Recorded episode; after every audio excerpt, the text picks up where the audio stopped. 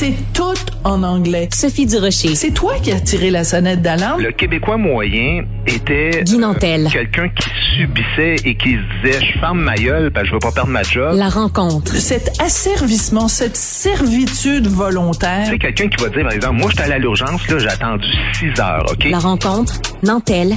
Durocher. Euh, bonjour Guy, Euh, avant qu'on fasse euh, ta chronique, peux-tu me dire, toi, dans, chez toi, as-tu une entrée de garage devant, devant chez toi? non, malheureusement. Non? Mais je pense que je vais, je vais m'en, creuser une juste pour faire scandale un peu plus. Moi aussi, j'ai une question pour toi, Sophie. Oui, vas-y. déjà eu un boss tata dans vie? Euh, ben, je, tiens à dire d'abord que euh, moi, j'ai passé une bonne partie de ma carrière euh, comme pigiste, donc je n'ai pas de patron, j'ai des clients. Mais je parle pas de quelqu'un de méchant, là, Ouais, euh, que, juste tu sais, qui fait du harcèlement, quelque chose. Mais tu Ouais. sais, quelqu'un que tu te demandes comment ça se fait qu'il est arrivé là dans la vie, puis, puis tu travailles avec, là, tu sais? Euh, oui, mais pas actuellement, je tiens à le dire. En ce moment, tous mes collègues de Non, mais- travail, mes clients sont tous absolument formidables. Mais oui, il y a très longtemps de ça, j'ai déjà eu en effet euh, des, euh, des collègues de travail ou des gens qui étaient plus haut placés que moi. Et je me disais, comment ça se fait que c'est pas moi qui, qui ai sa job, c'est vraiment un crétin ou une crétine. Oui, ça m'est déjà arrivé. Parce que moi, je veux rendre hommage aujourd'hui à toutes les personnes, puis on, je pense qu'on en a tous dans notre vie, qui ont en ce moment, en tout cas, des supérieurs ou des gestionnaires, tata, qui leur empoisonnent la vie. Tu sais, Puis le terme tata, oui, il est un peu méprisant, alors on pourrait dire nigo, zouf ou bozo, ça c'est au choix, mais, mais pas incompétent, parce que simplement incompétent, tu sais, c'est quelque chose qui peut gosser, mais ça se tolère. Euh, ça peut même attirer la sympathie des fois de voir quelqu'un qui est un peu incompétent, mais un incompétent qui pense qu'il a l'affaire, Ah, là. lui, se qualifie vraiment pour entrer dans la catégorie tata nigo zouf parce que ça peut gruger beaucoup de ton énergie. Tu sais, moi, je suis un fan de la série The Office, puis Oui. je sais pas si tu l'as écouté. Bon. Michael, le patron, là, tu sais, c'est vraiment cette image-là que j'en ai. Et je pense, et là, je vais en venir au sujet du jour, que le maire de l'arrondissement, Mercier, Hochelaga, Maisonneuve, Pierre Lessard-Blais, je dirais pas pour l'ensemble de sa carrière, mais je te dirais que pour ses décisions cette semaine et, la manière qu'il a défendu le cas des, des, des fameuses contraventions dans ah, Mercier, Hochelaga, Maisonneuve pour les gens qui ont des entrées de garage, mais qui ont plus vraiment de porte de garage. Mais écoute, je sais pas si tout le monde a suivi ça, mais c'est complètement absurde cette histoire-là. Hein? Alors, c'est ça, juste pour replacer le contexte, si vous avez acheté, mettons, une maison et qu'il y avait donc une entrée de garage qui menait à un garage, beaucoup de gens, euh, ça m'est arrivé, moi, la maison que j'avais, euh, euh, à un moment donné, tu prends le garage et tu le transformes en pièce de ta maison, donc tu te stationnes dans l'entrée de garage. Mais là, il y a un règlement vieux de 50 ans qui dit non, non, non. Les entrées de garage, tu peux seulement les utiliser pour accéder à ton garage. T'as pas le droit de se stationner là. Mais c'est parce que moi, j'ai- pas de problème avec les règlements à partir du moment où les gens comprennent l'intelligence du règlement. Mais si t'es pas capable de comprendre l'intelligence du règlement et que tu fais juste l'appliquer sans essayer de comprendre, tu sais, on, quand on parle de loi, on dit il y a pas juste la loi, il y a l'esprit de la loi. Ben, on devrait parler aussi de l'esprit du règlement et les gens peu intelligents vont appliquer le règlement, peu importe son esprit. Ben écoute, euh, puis c'est important de spécifier, c'est pas pour accéder à son garage, c'est que tu peux stationner selon le règlement dans ton entrée de garage en autant qu'il y a une porte de garage Voilà. devant.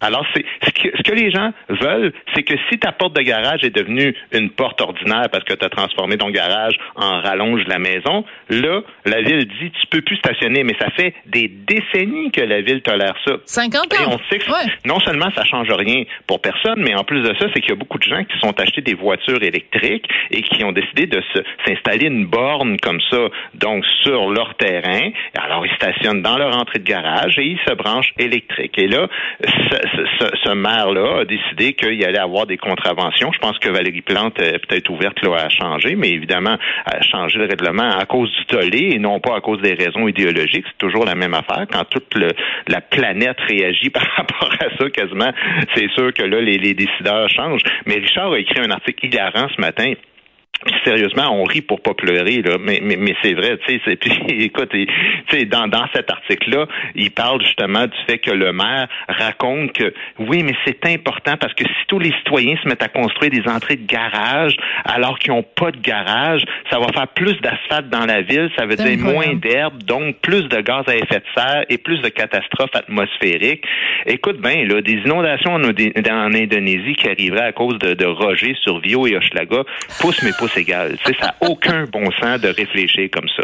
Oui, mais c'est pour ça que euh, les gens, il faut, il faut se reporter à l'esprit du règlement.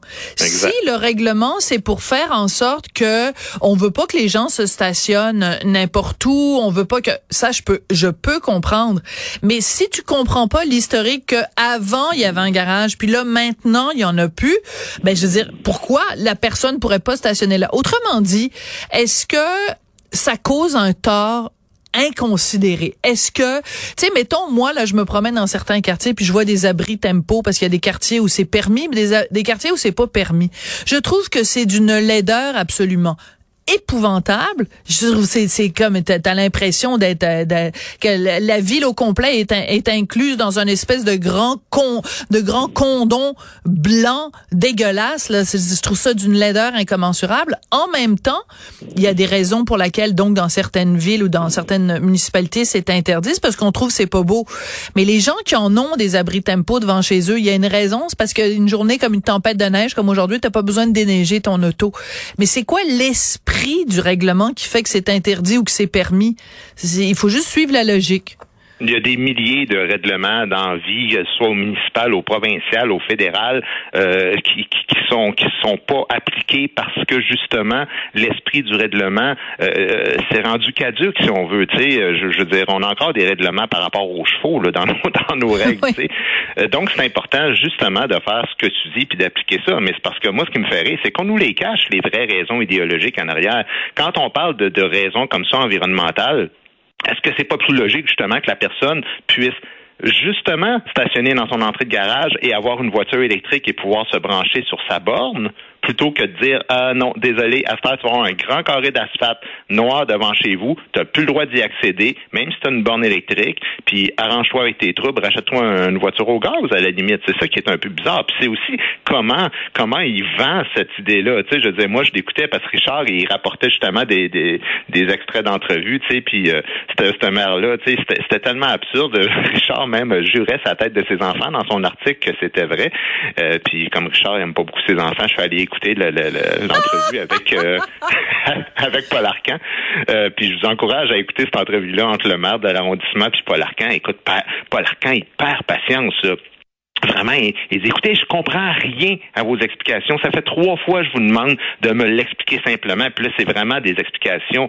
Écoute, ça n'a ni queue ni tête. Là, c'est que, ben, si le droit acquis avant le changement de 71 ou de 74 ne touchera pas à ça, sauf si le droit est suspendu avec le changement de porte de garage, dépendamment de quand il y a eu émission du permis de... Alors, quand il fait quoi? Je comprends rien de ce que vous me dites. Et, et ça revient à dire quoi, Sophie? Ça revient à dire que la réalité, c'est que cette administration-là, c'est toujours des querelles automobilistes sans aucune raison. C'est ça la réalité. Tu sais que ce qui me frappe, moi, dans ce dossier-là, dans euh, l'article là-dessus, dans le Journal de Montréal, le Journal de Québec, euh, on, on, a une, une copie d'une lettre qui a été envoyée à une de ces personnes-là, là, qui a reçu euh, une contravention, enfin un avis de non-conformité. Puis il y a quelque chose qui me frappe au-delà des fautes d'orthographe, alors que c'est un truc qui émane de l'administration municipale, euh, c'est que euh, on dit si vous ou certains de vos voisins avaient reçu des avis de non-conformité, c'est à la suite d'une plainte citoyenne. Face à une dénonciation, l'inspecteur s'est déplacé sur place et a constaté la non-conformité des propriétés. Ça, ça veut dire là qu'il y a quelqu'un dans le quartier qui est passé devant chez eux et qui a vu, ah ben là, Roger, il stationne son auto devant, dans une entrée de garage, mais il n'a pas de garage. Et je te dis que moi, là, j'ai pas de vie.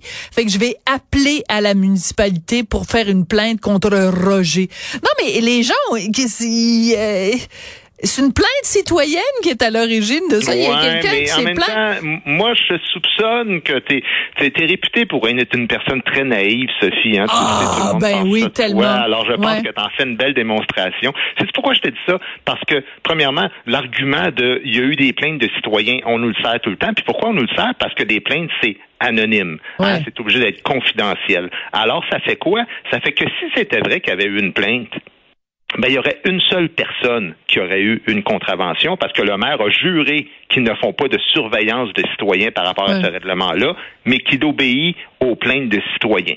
Là, tu es en train de me dire que dans tout un arrondissement, là, énorme, là, c'est quand même grand, là, cet arrondissement-là, il y aurait une personne qui aurait fait une plainte là, il aurait donné une contravention à ce voisin-là, mais une autre personne a un autre plainte, et une autre personne a un autre plainte, parce qu'il y en a des dizaines comme ça qui ont, reçu des contraventions pour cette raison-là. Ça n'a aucun bon sens. Bon, ben, tu me traites de naïve, alors moi, je vais souligner encore une fois ta mauvaise foi légendaire. euh, c'est que le règlement, la lettre va comme suit. Euh, si vous avez reçu un avis de non-conformité, c'est la suite d'une plainte. Face à une dénonciation, un inspecteur s'est déplacé à constater la non-conformité. Et ça continue en disant, une fois la non conformité constatée, l'arrondissement ne peut continuer d'ignorer les situations et doit demander le respect de la réglementation municipale. Autrement dit, il suffit d'une plainte pour qu'il y ait un inspecteur qui aille sur place et quand il se rend compte que le, le règlement n'a pas été respecté, il n'y a pas le choix de le faire respecter à ce moment-là avec les autres. Parce que sinon, il y a juste une personne à qui on dit, on dit, il y a juste Roger qui doit respecter la réglementation. Ben non. Ben, Finalement, on se rend compte que... Penses-tu que la ville est aussi consciente consciencieuse et diligente que ça. Par exemple, les clôtures là, à Montréal, là, savais-tu que le règlement municipal t'autorise six pieds la hauteur d'une clôture? Hmm. Écoute, là, il doit y avoir 90% des clôtures sur le plateau, là, moi je suis sur le plateau, qui, qui mettent toutes des rallonges par-dessus. Je pense que notre conversation. Pour son voisin, penses-tu que la ville va passer dans chaque maison à aller donner une contravention? Ben, écoute, moi, je vais juste te raconter très rapidement parce qu'il faut qu'on quitte. Euh, J'habitais dans un arrondissement que je nommerai pas. J'ai fait faire des travaux chez nous. Puis, il a fallu que je soumette les plans trois fois parce que bon, il y avait un millimètre par-ci, un millimètre par-là. En tout cas, ça finissait plus. Et à un moment donné, je suis chez moi. Ça sonne à la porte. Et c'est, euh, je m'appelle euh, Monsieur Tartampion. Je suis inspecteur de la ville. Le gars, il y avait un mètre à mesurer. Il dit, je viens mesurer. Il est venu sur ma terrasse mesurer. Il y avait les plans pour s'assurer au millimètre près que mm. le, le, contracteur avait respecté les plans. Pendant ce temps-là, j'ai des voisins, j'avais des voisins juifs orthodoxes qui, une fois par année, construisent une cabane en bois sur leur balcon et il n'y a pas un inspecteur qui vient les déranger parce que c'est pour leur religion. Merci beaucoup, Guy Nantel. On se reparle bientôt. Merci, on se parle demain.